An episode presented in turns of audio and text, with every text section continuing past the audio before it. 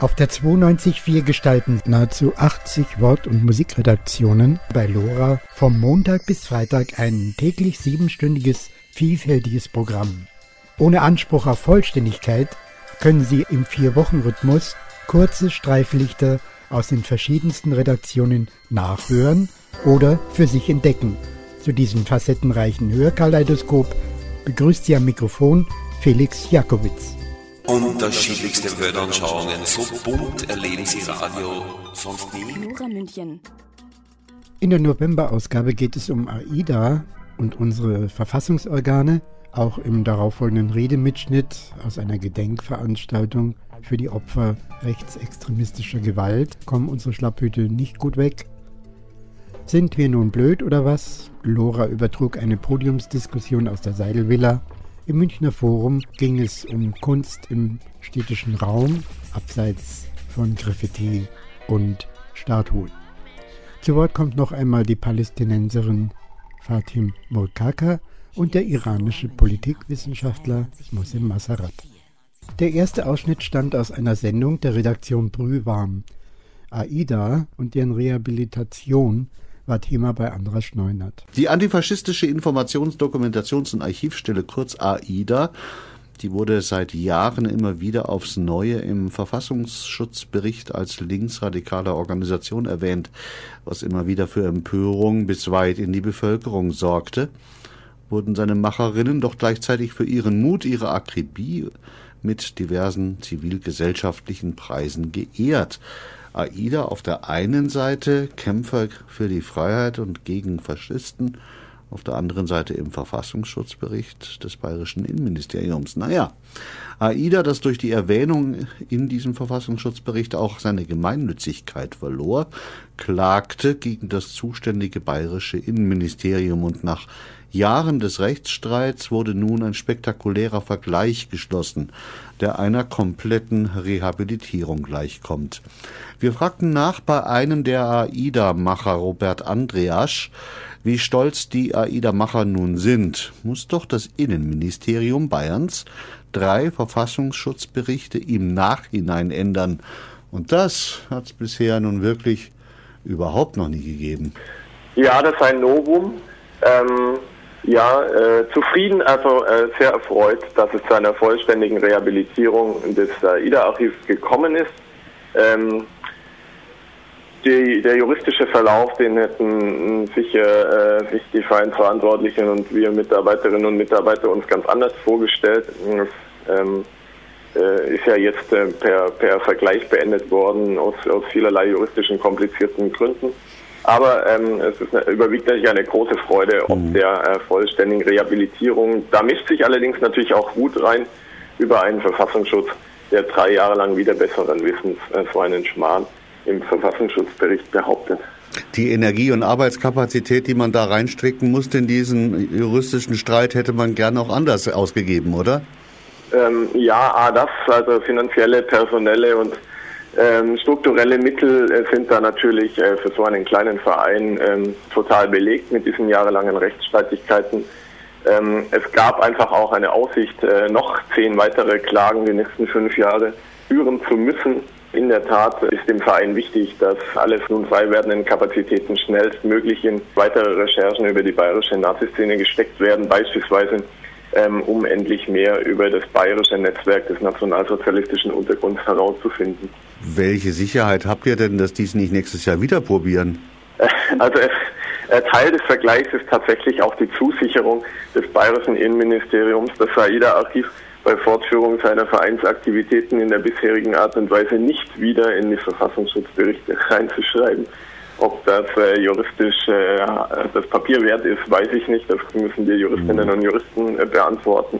Aber ich gehe mal davon aus, dass äh, im Bayerischen Innenministerium sehr wohl wahrgenommen wurde, dass das AIDA-Archiv die ganze Zeit eine massive, breite politische und mediale Unterstützung hatte und eigentlich gar niemand außerhalb der neonazistischen und rechtspopulistischen Szene die Einschätzung des bayerischen VS, die jetzt äh, eindeutig als falsch zugegeben wurde, geteilt hat. Die sich eigentlich worauf stützte? Was war die Argumentation ursprünglich? Die Argumentation hat gewechselt, hatte sich anfänglich mit falschen Vorwürfen ob äh, auf Mitarbeiterinnen und Vorstandsmitglieder von AIDA bezogen, die da angeblich Linksextremisten seien. Da das schon juristisch äh, in einem Fiasko geendet ist für den Verfassungsschutz, haben sie sich dann darauf bezogen, dass sie äh, Links moniert haben, Verlinkungen auf der AIDA-Homepage zu äh, antifaschistischen Gruppierungen und linken Gruppierungen, die der Verfassungsschutz zum Teil als linksextremistisch oder gewaltbereit eingeschätzt hat. Das ist auch jetzt Teil des Vergleichs, der geschlossen wurde. Die Kröte, die das AIDA-Archiv schlucken muss, es wird einfach in Zukunft keine Linkliste mehr geben beim AIDA-Archiv. Dann äh, gibt es da auch, äh, ja. dann, dann fällt dem Verfassungsschutz hier das letzte Argument weg. Mhm. Und gleichzeitig gab es als Sahneobers mit äh, Stern noch die Gemeinnützigkeit. Der Entzug der Gemeinnützigkeit ist in Bayern fast zwangsläufig die Folge, wenn äh, Zweifel an der Verfassungstreue einer Gruppierung und eines Vereins auftauchen. Ähm, es ist Teil des schriftlich fixierten Vergleichs, dass die äh, Gemeinnützigkeit rückwirkend wieder zuerkannt wird, dass es auch Aufgabe des bayerischen Innenministeriums ist, sich darum zu kümmern, wie das formal laufen soll bei den Finanzämtern und das muss jetzt das bayerische Innenministerium irgendwie hinkriegen, dass die Gemeinnützigkeit rückwirkend nie entzogen war und auch für die Zukunft wieder dem Verein zugesprochen ist. Da müsste man ja dann eigentlich auch eine Entschädigung kriegen, oder? In der Tat äh, ist, äh, ist juristisch eine äußerst komplizierte Frage mit den Entschädigungen. Äh, Entschädigung wäre wahrscheinlich leichter ein, einzuklagen gewesen, hätte das äh, Verfahren mit einem Urteil geendet.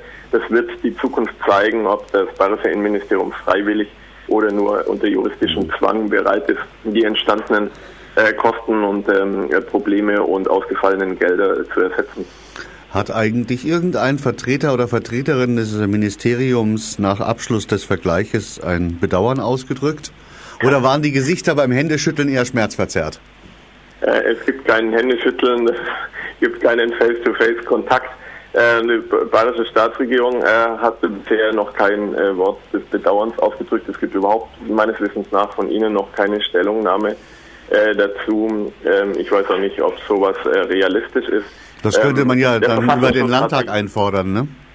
Der Verfassungsschutz hat sich eindeutig disqualifiziert. Das gab es noch nie, dass eine Behörde äh, drei Jahresberichte hintereinander schwärzen muss, äh, weil sie wieder besseren Wissens ähm, eine Initiative diskreditiert haben. AIDA ist nicht die einzige Gruppe, die vom Verfassungsschutz derart diskreditiert wird.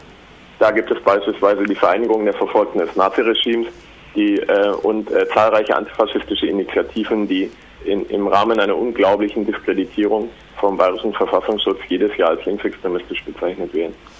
Was ich trotzdem auch äh, relativ unbegreiflich finde, ich meine, man kann ja schon unterstellen, dass die meisten in der CSU was gegen Nazis haben. Nun ähm, gibt es auf der einen Seite CSU-Vertreter, die sagen, wir müssen dringend dafür sorgen, dass das nächste Verbotsverfahren gegen die NPD nicht schief geht. Deswegen dürfen definitiv keine V-Leute, keine Spitzel mehr in die entsprechenden Parteigruppierungen und das Umfeld reingeschickt werden. So.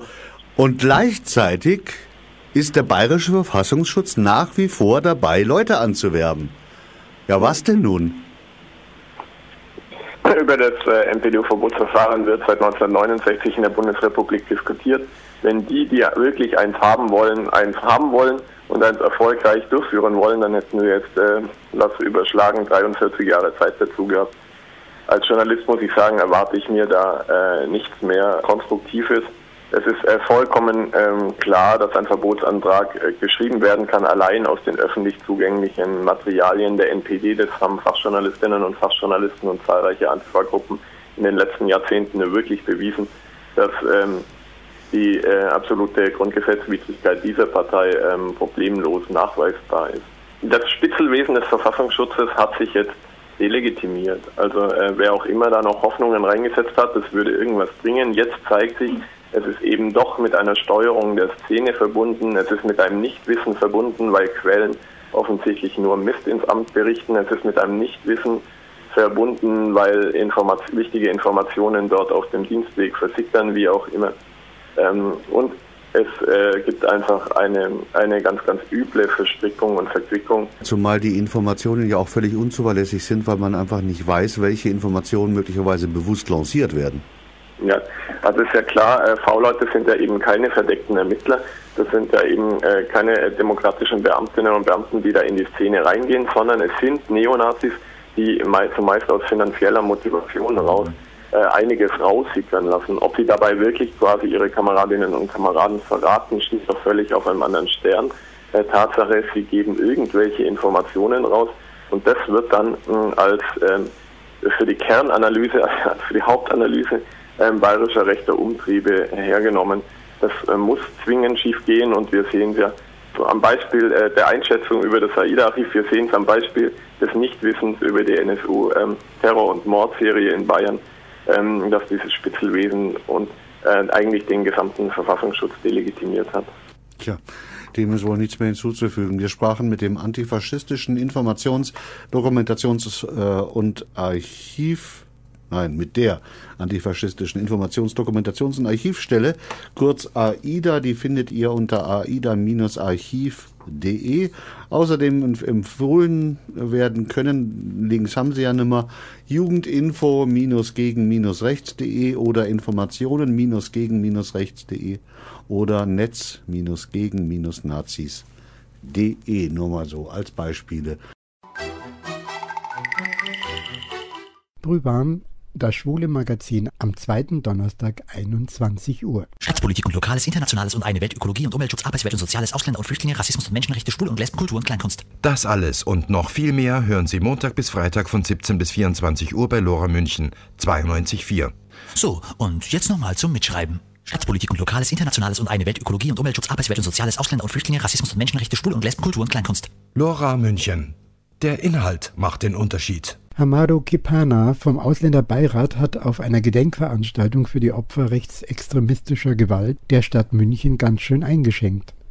Aus der Sendung unserer türkischen Redaktion vom 26. November. Meine Damen und Herren, begrüßen wir ganz herzlich Hamado Kipama vom Ausländerbeirat der Landeshauptstadt München. Sehr geehrter Herr Oberbürgermeister, sehr geehrte Frau Niket Kivran, sehr geehrte angeladene Gastredner, sehr geehrte Damen und Herren der Stadtführung, Vertreter von Glaubengemeinschaften, liebe Münchnerinnen und Münchner.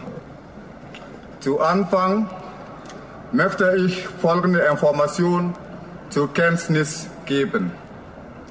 Der bundesweite Aufruf für eine Schweigeminute am 23. Februar dieses Jahres um 12 Uhr, der die Trauer um die Opfer rechtsextremistischer Gewalt und die Solidarität, und die Solidarität mit deren Angehörigen zum Aufdruck bringen sollte, haben viele große Städte wie Berlin, Hamburg, Frankfurt, Hannover, Düsseldorf wahrgenommen. Der öffentliche Verkehr stand zu diesem aufgerufenen Zeitpunkt still.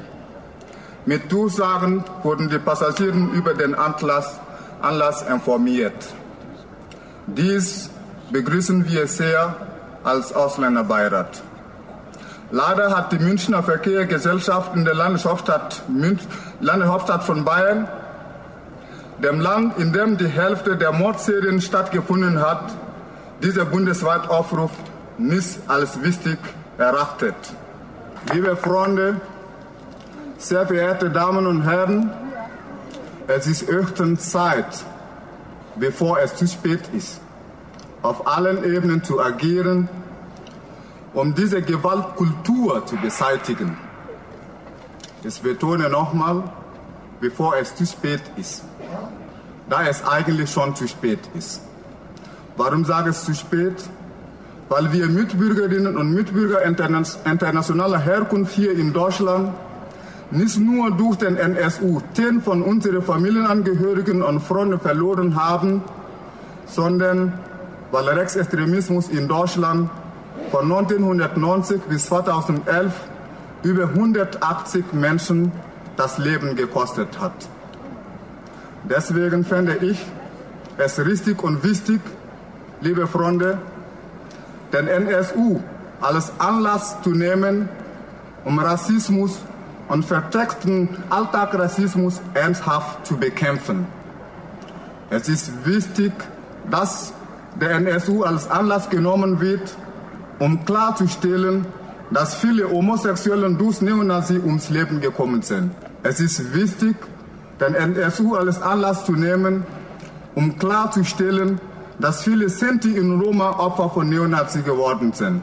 Die Bekämpfung von Rechtsextremismus und Rassismus in seiner Erscheinungsform kann keinen Erfolg haben, wenn verfassungsfeindliche und menschenverachtende Organisationen und Parteien wie die NPD erlaubt sind.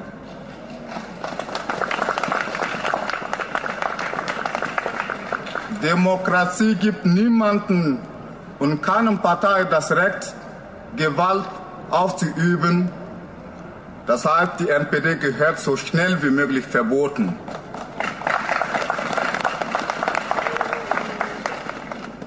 Einer von denen, also NPD-Funktionär, sitzt sogar für die sogenannten Bürgerinitiative Ausländerstopp als Stadtrat in Münchner Rathaus.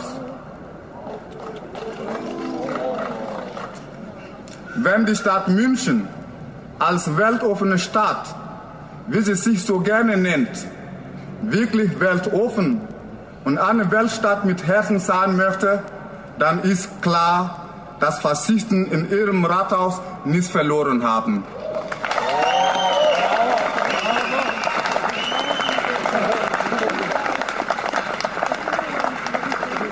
Ich komme zu Ende mit einem Zitat von einem Philosophen, Philosophen Abdu Schopenhauer, das besagt, wir sind nicht für das verantwortlich, was wir tun, sondern auch für das, was wir widersprüchlos hinnehmen. Vielen Dank.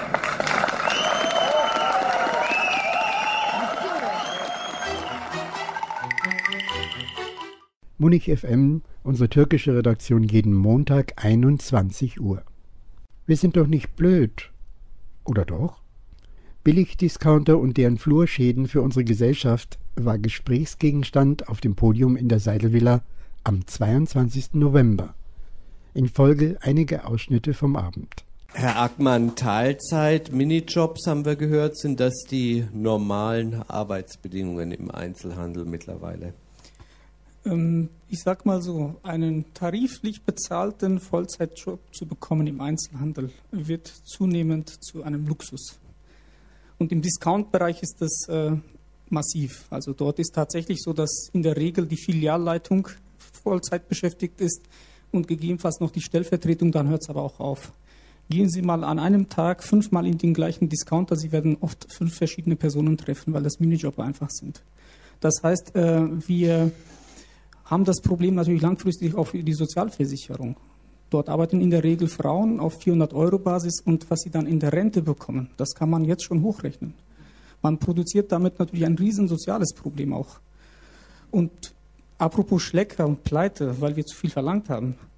Also ich sag mal so, hätte die Geschäftsleitung des Schlecker, des, des Unternehmens, äh, unsere Warnungen, unsere Hinweise und unsere Hilfe in Anspruch genommen, dann wäre dieses Unternehmen ganz woanders. Wir haben jahrelang über den Gesamtbetriebsrat, über die örtlichen Betriebsräte immer wieder auf diese Fehlentwicklung aufmerksam gemacht. Das ist ja nicht primär unsere Aufgabe, aber auch wir haben ein Interesse daran, dass Unternehmen gesund sind, dass dort gute Arbeitsbedingungen herrschen und dass von dem gut verdienten Geld auch etwas bei den Leuten landet, die das alltäglich auf der Fläche erwirtschaften. Und dann sich hinzustellen und sagen, nur weil es dort einen Tarifvertrag gegeben hat, äh, ist das Unternehmen die Bach runter. Also bitteschön, das ist wirklich mehr wie zynisch, wenn da 27.000 Frauen äh, von allen Seiten fast fallen gelassen werden und dann man sagt, äh, ja, jetzt habt ihr mal Pech gehabt. Und das ist etwas, das hat bei anderen Unternehmen zum Beispiel, waren alle sofort. Das Beispiel Opel, ja. Männerarbeitsplätze rauf und runter, die ganze Politik war drin.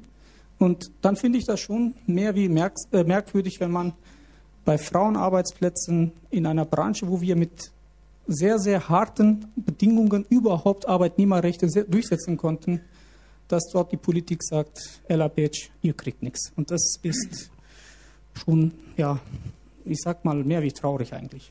Naja,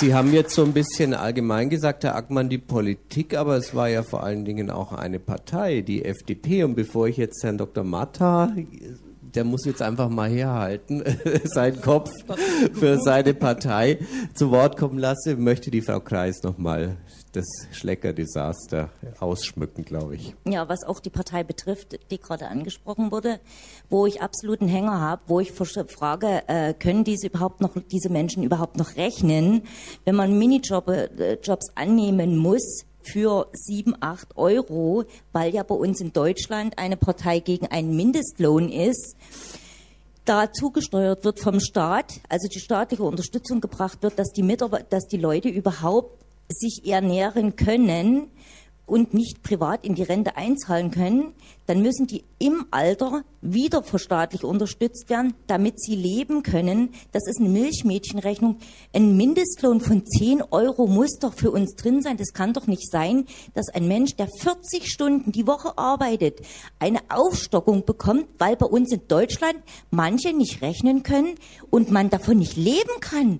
Wo leben wir eigentlich hier? In einem Sozialstaat oder was?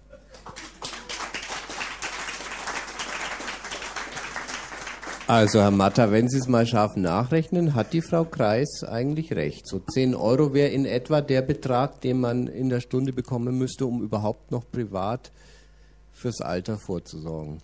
Also die Aufstocker, äh, die sind nicht Einzelpersonen, die 10 Euro verdienen, die sind keine Aufstocker, aber wenn natürlich einer eine Familie hat mit zwei Kindern, stockt er auf. Aber der stockt auch auf bei 13, 14 Euro. Äh, natürlich. Äh, sie haben einen erheblich höheren SPG-2-Satz und Wohnung, dass sie dann auch aufstocken. Also das Aufstockerproblem löst man nicht allein mit einem Mindestlohn von 10 Euro. Andere verlangen ja auch nur von 8,50. Also damit lösen sie das Problem nicht. Das das Problem, das sie natürlich auslösen, ist natürlich einen unglaublichen Rationalisierungsdruck, denn dann werden viele Jobs wegfallen einfach. Natürlich fallen die weg. Äh, die, das haben wir ja. Äh, wo haben wir noch an einer Tankstelle einen Tankwart? Ich glaube, der Frau Kreis ging es aber eher um die Beschäftigungsgesellschaft, die die FDP nicht finanzieren wollte. Und die wäre äh, die wär ja von der Gläubigerfrage äh, ausgenommen da gewesen. Hätte ich, da hätte ich gerne mal eine Frage zu, äh, an Sie. Können Sie mir die beantworten? Und zwar, wie viel Geld hat diese Pleite gekostet dem Steuerzahler insgesamt, wo der Steuerzahler das Geld nicht zurückbekommt? Allein für die Arbeitslosigkeit der Mitarbeiter. Und ich möchte wissen, ob sich das gerechnet hätte, eventuell diesem Unternehmen einen Kredit, nur einen Kredit von 70 Millionen Euro, der zurückgezahlt worden wäre ob sich das rechnet. Also äh, Kredite an Pleiteunternehmen werden nicht zurückgezahlt. Das war auch das Problem. Äh, äh, auch bei, äh, bei Quelle oder bei Scheffler wollte ja auch der Herr Ministerpräsident auch großzügig äh, die Kasse des Steuerzahlers aufmachen und äh, Geld zur Verfügung stellen. Nein, es geht doch dabei, bei der Beschäftigungsgesellschaft, dass man in der Tat Steuergelder in die Hand nimmt das äh, im Grunde für eine Struktur, die natürlich den Wert des dann pleite oder des insolventen Unternehmens erhöhen würde. Und das ist der Punkt, dass man eben mit Steuergeldern sozusagen den Gläubigern eine höhere Quote bereitet. Oder den Mitarbeitern einen Arbeitsplatz erhalten. Ich möchte gerne wissen, wie viel hat diese, diese Pleite jetzt dem Steuerzahler gekostet, allein von den Schlecker-Mitarbeitern, die Arbeitslosengeld bzw. Aufstockung bekommen, die der Staat nicht zurückbekommt. Definitiv nicht. Also es ist ja auch richtig so, dass äh, Schlecker-Mitarbeiter das Anrecht haben, auch Arbeitslosengeld zu bekommen. Wie viel hat das, das hätte, gekostet? Da, ja, aber das ist doch, ein Moment, das ist doch, da, darauf hätten die Schlecker-Mitarbeiter verzichten müssen bei einer solchen Beschäftigungsgesellschaft. Und natürlich, der Anspruch auf Arbeitslosengeld wäre äh, dann abgedungen worden. Aber das war eindeutig Wie viel die Geld Grundlage. hat es dem Steuerzahler Natürlich gekostet? kostet äh, das den, den Steuerzahler immer auch Geld. Ja, wie viel? Äh, das weiß ich nicht, wie viel, äh, wie viel. Das ist auch Hätte sehr schwer nachzurechnen. Äh, das vermag ich nicht zu machen. Aber es ist natürlich, jede Pleite kostet natürlich auch dem Steuerzahler Geld, in dem eben dann bestimmte Beträge nicht mehr äh, geleistet werden. Herr Matta, also ich meine, das Ergebnis ist, steht auf der, äh, ist auf der Hand. Äh, die Menschen sind arbeitslos geworden und man hätte durch eine Auffanggesellschaft zumindest äh, die Zeit gehabt, das zu überbrücken, Menschen weiter zu qualifizieren, sie nicht ins Lehre laufen zu lassen, das ist ein Problem, was wir momentan haben. Und das, das, es geht nicht darum, dass wir sagen, Mittelständler sollen es nicht bekommen, äh, die anderen schon, sondern es ging darum, ob der Staat hier ordnungspolitisch äh, für einen nicht unwichtigen Teil, nämlich für 27.000 Beschäftigte, etwas unternimmt oder nicht unternimmt. Und das war dem wurscht halt. Man hätte da sich schon mal unterhalten müssen, wie man tatsächlich ordnungspolitisch diesen Bereich auffängt und wie man die Menschen weiter qualifiziert.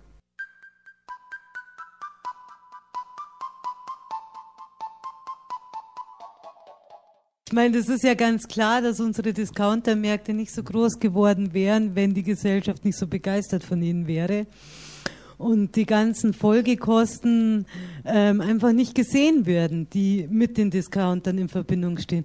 Wir haben vorher von ähm, 27.000 Arbeitsplätzen bei Schlecker gesprochen, aber dass die Diskontierung allein in zehn Jahren ähm, 400.000 Arbeitsplätze gekostet hat in kleineren Läden, weil, wie Herr ähm, Ackmann ja vorhin auch gesagt hat, ähm, ist die Personaldichte bei Discountern halb so hoch oder teilweise sogar nur ein Drittel so hoch wie bei Fachmärkten.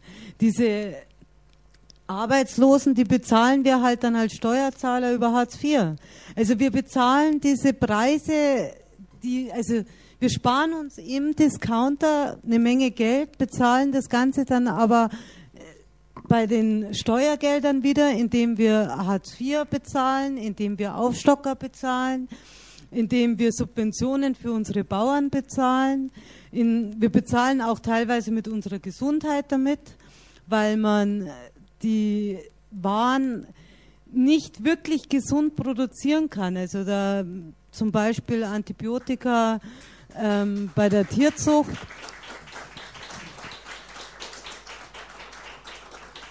Also wir bezahlen das auch mit Umweltschäden, das bezahlt dann eher unsere Jugend. Wir bezahlen in, in unwahrscheinlicher Hinsicht auch diese Dumpingspirale, die bleibt ja nicht bei den Discountern ähm, im Lebensmittelbereich stehen. Es gibt ja Discounter inzwischen, ob vom Möbelmarkt bis zum ähm, Textilladen. Diese Leute, die können dann selber ja auch in der Binnenwirtschaft kaum mehr was beitragen, wenn sie kaum Löhne bekommen. Dementsprechend sinkt damit auch das Bruttoinlandsprodukt, also und schafft also oder oder reduziert weiter Arbeitsplätze, ja.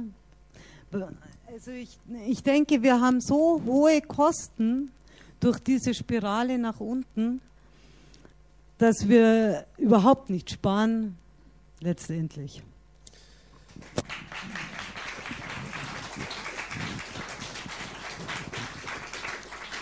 Herr Kotteder, was haben Sie recherchiert in Sachen Folgekosten der Discounter im Kontext Ihres Buches ja, und darüber hinaus?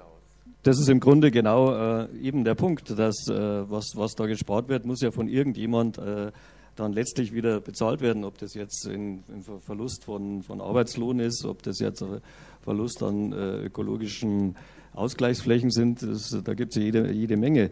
Was ich nur sagen wollte, es ist, äh, man darf nicht von dem Fehler ausgehen, da ist da die Stadt dran schuld oder da ist die FDP dran schuld, obwohl die FDP schon an vielem schuld ist, das ist klar. aber nicht an allem. Und es sind, aber nicht an allem. Und es äh, sind auch nicht die Discounter schuld. Also die Discounter, wenn die äh, ihren Umsatz machen könnten, einen richtig guten Umsatz mit äh, sozial äh, gerechten Waren, mit ökologisch einwandfreien Produkten, äh, mit wirklich äh, gesunden Produkten, dann würden die das sofort verkaufen und würden, würd, wäre überhaupt kein Problem für den Discount. Ja. Bloß, äh, das sind natürlich zu einem gewissen Teil dann wir als Käufer eben schon auch gefragt. Ja. Und äh, klar, gibt natürlich immer äh, dieses Problem der Abwärtsspirale und wenn ich wenig verdiene, dann äh, kann ich mir manche Sachen auch nicht leisten. Aber solange man sich noch, solange man noch eine Wahlfreiheit hat, glaube ich, muss man sich ein bisschen damit beschäftigen, weil äh, ich finde es jedes Mal wieder erstaunlich, sobald irgendwie eine Fernsehreportage kommt über Wiesenhof oder die äh, oder die Haltungsformen äh, von in, in, der industriellen Tierhaltung, die man wirklich industrielle Tierhaltung nennen muss, dann ist wieder 14 Tage lang das Entsetzen groß. Aber woher kommt es natürlich? Die, äh, die Leute wollen halt äh, billig Schnitzel für 1,50 haben, beziehungsweise 1,49, weil es darf ja keine runde Zahl mehr sein, und wundern sich dann, dass das nicht mehr, dass das nicht so hergestellt werden kann, dass das Tier noch halbwegs ein lebenswertes Leben hat. Und da muss man sich, glaube ich, auch oft als Verbraucher auch an der eigenen Nase packen. Und natürlich muss man auch die Politik rannehmen und von der fordern, dass sie eben entsprechende äh, Qualitätskriterien durchsetzt. Frau Miri bitte nochmal und dann Herr Ackmann. Also ich möchte jetzt da schon Einspruch erheben von wegen die Discounter wären nicht schuld und sie würden ja alles ganz wunderbar verkaufen, wenn es die Verbraucher kaufen würden. Natürlich ist das auch ein Teil, die Verbrauchermacht, die nicht genutzt wird. Aber die Discounter arbeiten in Brüssel und bei unserer Regierung massiv mit Lobbyarbeit dagegen, dass sich auch irgendetwas ändert an dem ganzen System. Und also in Brüssel werden ähm, von Discountern die Gesetzesvorlagen schon geschrieben ähm, und bei jeglichem Vorstoß nach mehr Transparenz nach mehr Regeln für Discounter ähm, arbeitet die, die ähm, Lobby massiv dagegen. Also sie sind schon auch mit massiv beteiligt und möchten dieses System auch überhaupt nicht ändern. Leben zwischen Grenzen heißt das Buch der Palästinenserin Fatim Murkaka. Die arabische Redaktion stellte die politische Aktivistin vor.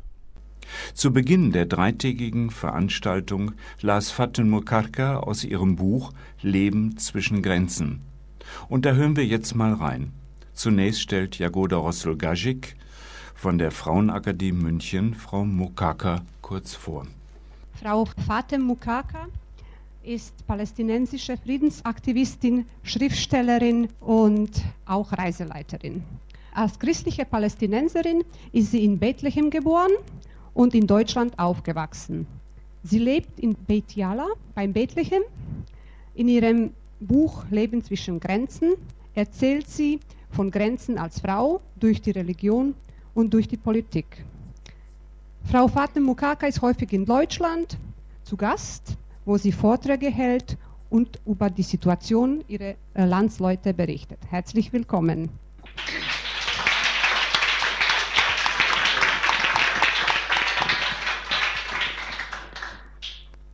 Da meinen Eltern die deutsche Sprache fremd war, musste ich mich in allem auf mich selbst verlassen.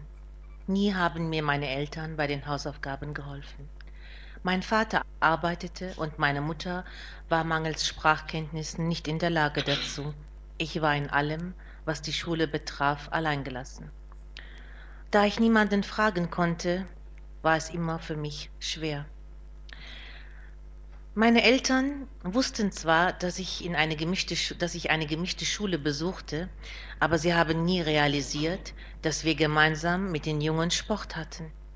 Als wir mit der neunten Klasse zum Beispiel unsere Abschlussfahrt nach Berlin machten, brachte mich mein Vater zum Bahnhof. Dort wartete bereits meine ganze Klasse.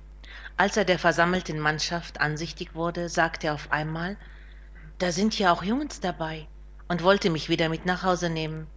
Ich fragte ihn, ist dir das jetzt erst eingefallen? Das ist meine Klasse und ich möchte so gerne mitfahren. Dann ergriff der Lehrer meine Partei und versicherte meinem Vater, dass wir in Berlin in getrennten Heimen untergebracht würden. Es brauchte einiges an Überzeugungskraft, um mich in den Zug nach Berlin zu bringen. Ein anderes Mal, ich war schon auf der höheren Handelsschule, kamen mein Vater und ich an unserer Schule vorbei. Auf dem Schulhof stand ein Junge aus meiner Klasse und begrüßte mich mit Hallo Fatin. Mein Vater fiel aus allen Wolken. Woher kennst du ihn? Woher kennt er deinen Namen? Wieso spricht er dich einfach auf der Straße an? Ich wusste in dem Moment nicht, ob ich lachen oder weinen sollte. Schließlich war ich damals schon 17 Jahre alt. Aber ich musste die Reaktion meines Vaters ernst nehmen, weil es von seiner Einstellung abhing, ob ich weiter zur Schule gehen durfte oder nicht. Er hatte auch die Möglichkeit, es mir zu verbieten. Dieser Unterschied zwischen dem Leben meiner deutschen Freundinnen und meinem eigenen Zuhause war einer der Gründe, warum ich mich später für ein Leben in Bejala entschied.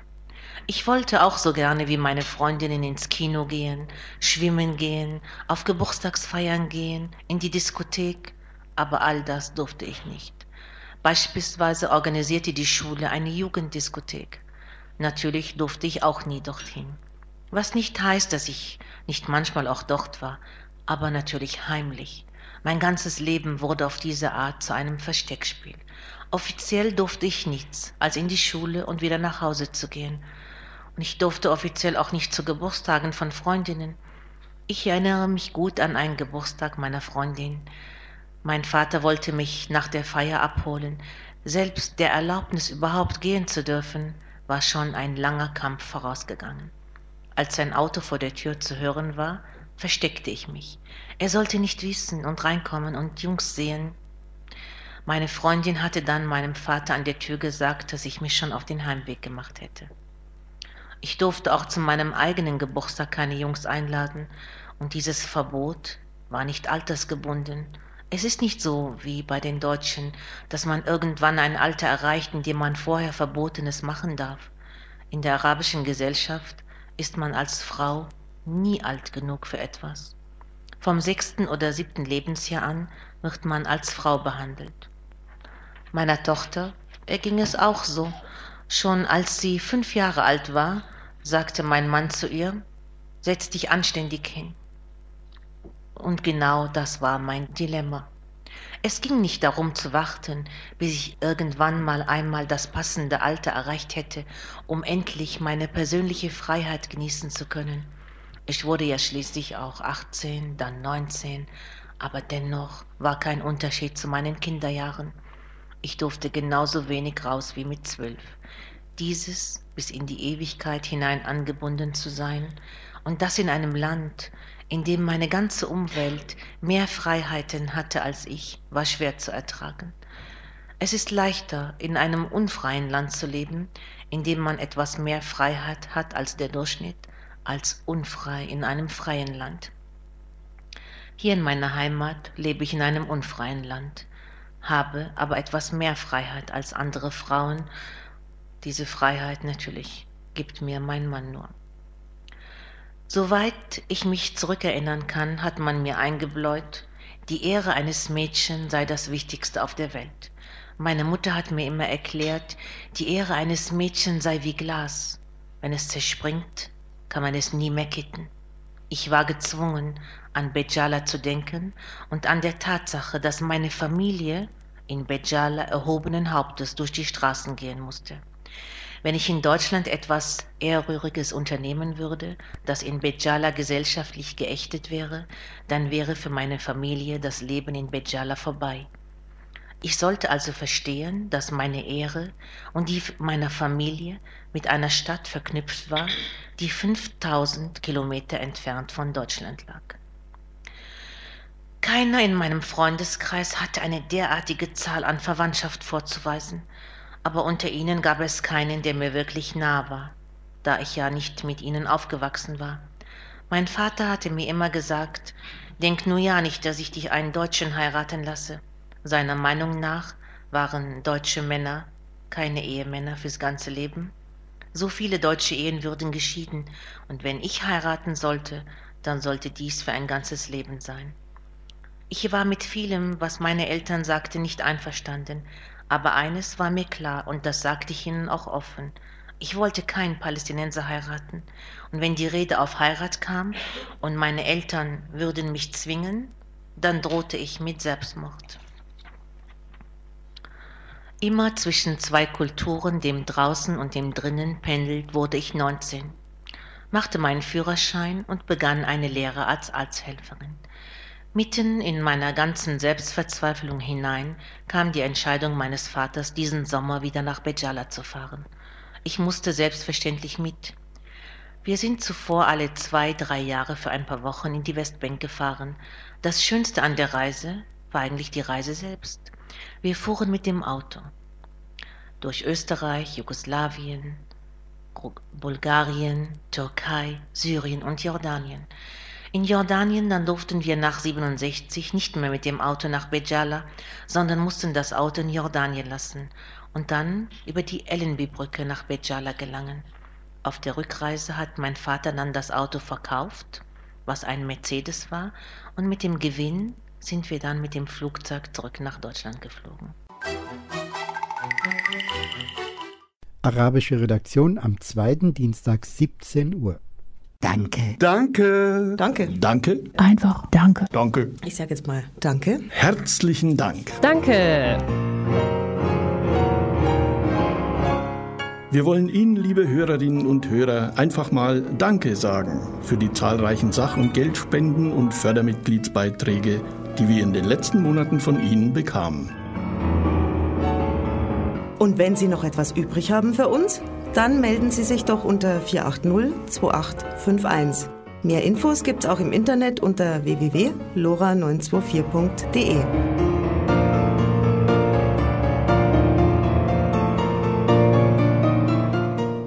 Im Münchner Forum und der Ausgabe vom 12. November wurde der Frage nachgegangen, Kunst im öffentlichen Raum abseits von Graffiti und Statuen.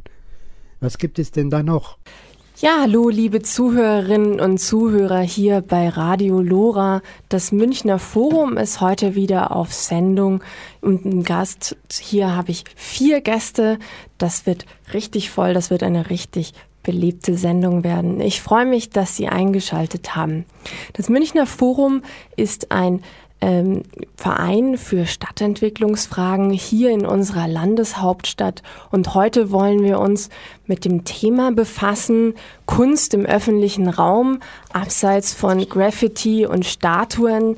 Was gibt es denn da noch? Warum rausgehen mit Kunst in den öffentlichen Raum? So, dann stelle ich mal unsere vier Gäste vor. Wir sind schon zusammengerückt wie im Wohnzimmer.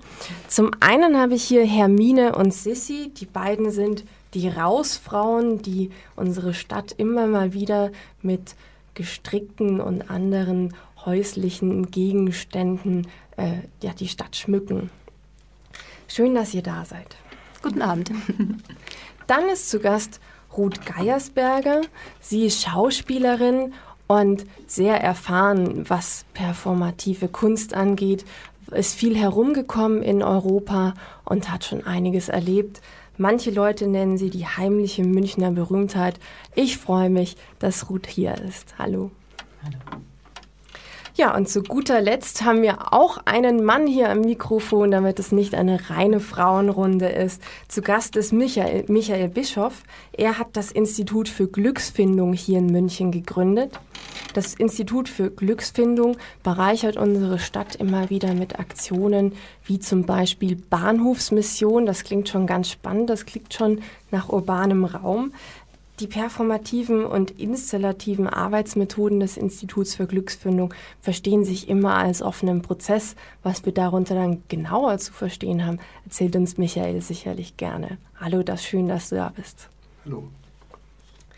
Ja, schön, liebe Zuhörer, hier zurück im Studio bei Radio Lora. Heute das Münchner Forum hier am Mikrofon, Marina Lessig. Wir haben heute eine richtig nette Stimmung hier. Wir rücken auch am Tisch eng zusammen. Vier Gäste habe ich hier und wir reden über die Kunst im öffentlichen Raum. Angerissen haben wir schon die Frage, hat sie denn überhaupt noch Platz? Ähm, ist sie denn grundsätzlich per se gesellschaftskritisch oder wird sie das einfach in dem Moment, wo sie rausgeht?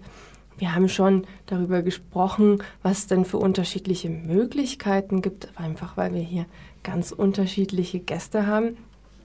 Was ich mich jetzt schon ähm, inzwischen gefragt habe, ist, wie wählt ihr denn eigentlich den Raum aus, wo ihr hingeht? Weil ich habe mir da immer gedacht, das müssen noch bestimmt lange Prozesse zugrunde legen, bis man den den Ort gefunden hat. Aber so wie ihr gerade gesprochen habt, hört sich das mehr an mit, ich gehe raus und schau mal, wo ich hingehe. Ist das so? Also bei uns ist es definitiv äh, so, dass wir einfach durch die Stadt gehen und schauen, was uns interessiert. Also einfach, welche Strukturen ähm, uns ansprechen, und äh, inspirieren. Und manchmal ist es schon so auch, dass man manchmal einfach irgendwie ein Objekt machen möchte und sich dann überlegt, wo könnte man das gut platzieren. Aber hauptsächlich gehen wir wirklich vom Raum aus, also von der Stadt. Wobei wir natürlich zwei Arbeitsschritte haben. Also wir gehen raus, gucken, was uns anmacht und messen dann erstmal genau. und fertigen dann zu Hause unser Strickobjekt oder unsere genähte Sache oder was auch immer es werden soll dann an. Also wir gehen nicht mit einem Wollkorb in die Stadt und stellen uns 20 Stunden neben eine Statue, sondern wir machen das zu Hause und bringen es dann relativ flott an. Das heißt, ihr macht eigentlich eine, eine, neue Vermessung der Stadt, bloß dass ihr das nicht in einer Stadtkarte niedermalt, sondern genau. gestrickt. das wäre auch mal eine Idee, dass wir mal eine Stadtkarte ja. rausbringen mit den ganzen Orten und die vermessen. Also wir müssen sehr genau arbeiten bei den Dingen, weil das Problem ist, wenn man das versucht schnell anzubringen, dann ähm, Muss es passen. ist es eigentlich immer so, dass es irgendwie ein bisschen zu klein oder ein bisschen zu groß ist und je nachdem, wie man gestrickt hat. Also es muss schon zumindest gut gemessen sein, dass es dann auch passt. Aber Michael, Bahnhofsmission, das ist ja ein sehr gezielter Titel. Das habt ihr euch das sicherlich schon lange vorher überlegt, wie ihr dies gestalten wollt. Die Bahnhofsmission ist äh, zusammen mit dem Giesinger Bahnhof zustande gekommen. Und nachdem das ja ein Bahnhof ist und äh, wir mit Glück herstellen und äh, dachten wir, dass das Missionarische irgendwo da zusammenpasst und dann kam der Titel Bahnhofsmission zustande. Also insofern ist das tatsächlich jetzt gar nicht so exemplarisch für, für unsere Arbeit beim letzten, wo wir tatsächlich diese, diese sieben Plätze im öffentlichen Raum gesucht haben. Da war das schon viel spannender, weil wir hatten sehr genau und lang recherchiert, was wir haben wollten. Wir wollten eigentlich den Hofgarten als Zentrum und von da weg diese, diese Achsen, also dieses barocke Weltbild auch nochmal mit diesen sieben Teilen äh, repräsentieren. Und ich glaube, von den sieben Originalplätzen, die wir haben wollten, haben wir dann keinen gekriegt. Und es war einfach ein, ein, ein wochenlanges äh, Wechselspiel mit dem KVR. Und erst als ich das wirklich akzeptiert habe, dass die einfach mitmachen, dass die quasi Teil des Projektes sind und dass dann die, die letztendliche Ortwahl mit denen es nur, nur zusammen stattfinden kann, war es dann auch okay. Aber es war im Grunde wirklich sehr, sehr langer Prozess. Münchner Forum am zweiten Montag im Monat um 19 Uhr. Die eine Welt aus vielen Perspektiven ist die Überschrift der Sendungen von Lora International. Feindbild Iran war Thema am 5. November. Aufstehen für den Frieden, kein Krieg gegen Iran. Eine Vortragsreihe. Der Politikwissenschaftler Mohsen Masarat war Gast in München und machte den Anfang. Wie die westlichen Staaten, so betont auch die israelische Regierung immer wieder, der Iran dürfe keinesfalls in den Besitz von Atomwaffen kommen, sonst drohe für Israel tödliche Gefahr. Und so rechtfertigt der israelische Ministerpräsident Netanyahu auch seine ständigen Drohungen mit einem Angriff auf den Iran. Die deutsche Bundesregierung ist zwar nicht besonders froh über Netanyahus Drohungen und versucht abzuwiegeln, aber andererseits stimmt sie dem Export von deutschen U-Booten nach Israel zu, die atomar bewaffnet werden können. Israels Sicherheit, so wird zur Begründung erklärt, sei deutsche Staatsräson. Mohsen Maserat sieht diese Argumentation äußerst kritisch. Da kommen wir in eine völlig neue Debatte. Was ist denn Staatsräson für Deutschland? Wirklich. Frau Merkel hat 2008 in Knesset gesagt, Israel Sicherheit ist deutsche Staatsräson. Wenn wir aber genau analysieren, dann stellen wir fest, das ist nicht Israel Sicherheit, sondern Israel Besatzungspolitik. Und Israel langfristige Ziele sind zum Staatsräson Deutschland geworden. Deutschland liefert entgegen dem eigenen Grundgesetz, liefert einem anderen Staat die Instrumente, die dazu in der Lage wären, einen Atomkrieg in der Region möglich zu machen mit der Zweitstaatkapazität. Ich bin auch dafür, dass Iran nicht eine Nuklearmacht wird, aber ich bin gleichzeitig dafür, dass auch Israel äh, seine Nuklearmacht abgibt, dass ein Abrüstungsprozess in der äh, Region stattfindet. Und wenn die USA behaupten, es ginge darüber hinaus auch um die Verhinderung von Weiterverbreitung von Atomwaffen. So hätte die USA auch in der Hand die von UNO beschlossene Konferenz für die Einführung, Einrichtung einer Massenvernichtung waffenfreie Zone, die in diesem Jahr begonnen werden sollte, diese voranzutreiben. Aber Obama hat bei der UNO-Konferenz nicht, nicht einmal erwähnt, dass es sowas gibt, dass diese Konferenz überhaupt kein Thema darstellt. Das ist eigentlich ein Skandal. Wir haben einen Rahmen, einen völkerrechtlichen Rahmen für Abrüstung und zur Behandlung des Iran-Atomkonflikts. Das wird einfach beiseite geschoben, nicht einfach thematisiert. Ich habe dazu einen Beitrag geschrieben und habe das der Süddeutsche Zeitung geschickt und habe gebeten, diesen bitte zu veröffentlichen, weil ich will darauf aufmerksam machen, dass es sowas gibt. Dieser Beitrag ohne Begründung wurde gesagt, wir sind voll. Äh, und ich bin sicher, dass ich diesen Beitrag nirgendwo unterbringen kann. Am Ende wieder bei Oziecki oder ein Insider-Zeitschrift, die leider nicht die, die Masse der Menschen in Deutschland erreicht. Also auch hier lügen die Vereinigten Staaten, wenn sie sagen, es geht um Verhinderung von Weiterverbreitung von Atomwaffen. Lassen Sie mich aber auch zu den Motiven der USA, zu den Hauptmotiven der USA sagen, warum, warum die Vereinigten Staaten eine Nuklearmacht Iran in der Form von Islamischen Republik verhindern wollen, nicht akzeptieren wollen.